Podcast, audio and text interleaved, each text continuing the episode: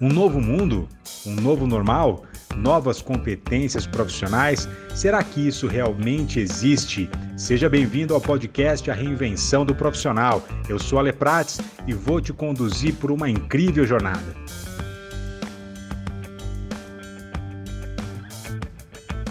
Mais uma história aqui. 2007, eu trabalhava numa grande rede de franquias é, de idiomas, aliás. Cara, estava muito feliz lá, eu tinha um cargo executivo, viajava o Brasil inteiro, ganhava bem pra caramba, sabe? Tava super bem, tava vivendo um grande momento de vida na minha carreira.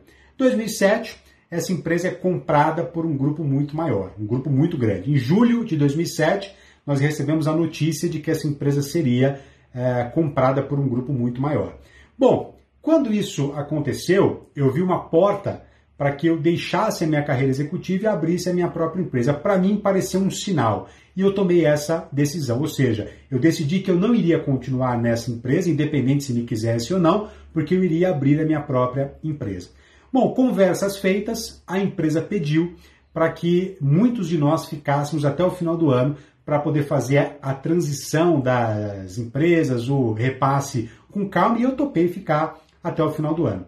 Gente, só que a grande questão era, muitas pessoas que estavam ali sabiam que iam ficar até o final do ano e que depois seriam desligadas. O que, que aconteceu com essas pessoas? Elas perderam o propósito, porque elas não tinham algo maior para se engajar. Gente, eu nunca vi na minha vida tanto computador aberto em sites de busca de emprego. Estava todo mundo ali, ninguém ligava mais para o trabalho.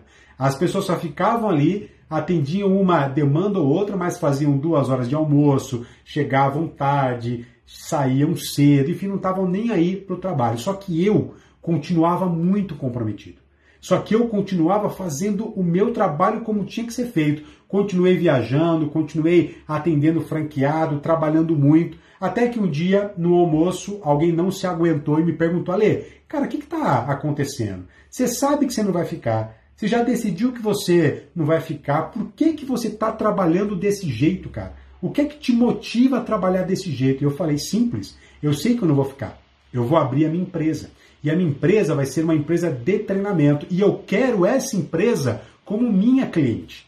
Eu quero mostrar para eles que eu tenho um grande potencial para que, em vez de funcionário, eu me torne fornecedor deles. Ou seja, gente, eu coloquei, eu tinha um propósito, independente se eu, que eu, se, eu, se eu não fosse mais continuar naquela empresa, o meu propósito estava claro, então eu tinha com que me engajar. E por estar engajado com esse meu propósito, automaticamente eu me comprometia com aquilo que eu precisava fazer. E sabe qual é o maior orgulho que eu, que eu, que eu tenho?